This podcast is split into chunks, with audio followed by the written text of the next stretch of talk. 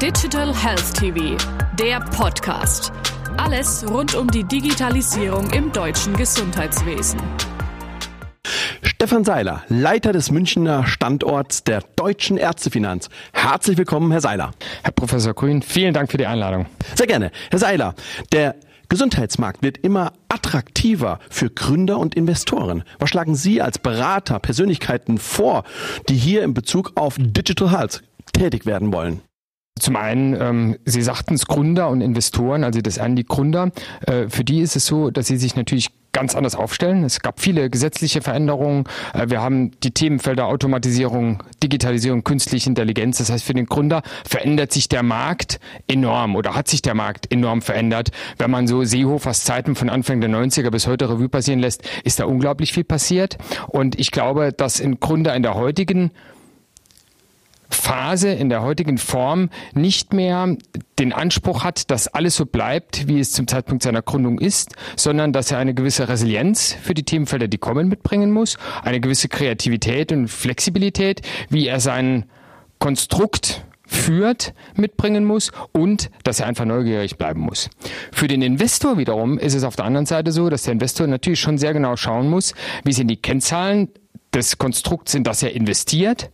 Ist es nachhaltig und vor allen Dingen ist es auch nachhaltig wirtschaftlich sinnvoll und tragbar? Und das ist ein Themenfeld, was für die Investoren, glaube ich, die größte Herausforderung ist. Da äh, ähm, in der Medizin ist äh, definitiv so ist, dass Medizin von Medizinern größtenteils betrieben wird und den muss der Investor mit in Bord haben. Im Gesundheitswesen gibt es immer mehr Veranstaltungen, die das Thema Digitalisierung, Digital Health als Kern- und Leitthema haben. Wo und wie können sich Interessierte aus ihrer Erfahrung am besten das passende Know-how zum Thema beschaffen? Das ist sehr spannend, ja, weil ich habe irgendwie den Eindruck, dass der Markt von äh, Formaten in der Richtung überschwemmt wird. Also dass es unglaublich viel äh, Formate gibt, dass unglaublich viel in der Richtung getan wird. Und ich will einfach mal an, an der Stelle auch ganz ausdrücklich sagen, ich begrüße das ungemein, weil ähm, der, das fördert die Vielfalt, äh, das fördert die Entwicklung. Ähm, es gibt eine Markttransparenz am gewissen Punkt, das bieten die heutigen Medien an. Und ich glaube, dass man sich Klarheit darüber verschaffen muss, in welchem Markt man selbst tätig ist.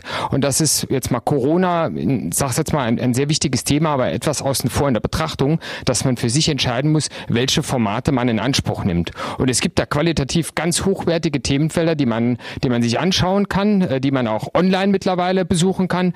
Und ähm, da würde ich jetzt gar keine direkte Empfehlung aussprechen, sondern ich würde eher sagen, schaut spezifisch auf das, was ihr haben möchtet. Wo konkret sehen Sie das größte Marktpotenzial in der digitalen Gesundheit in den kommenden Jahren?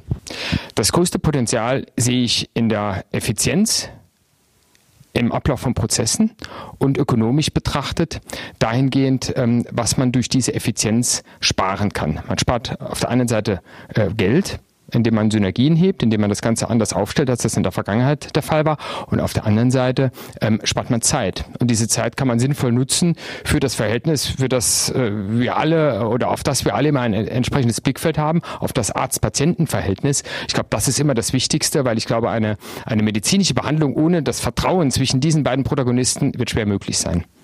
Herr Seiler, vielen herzlichen Dank. Ich danke Ihnen.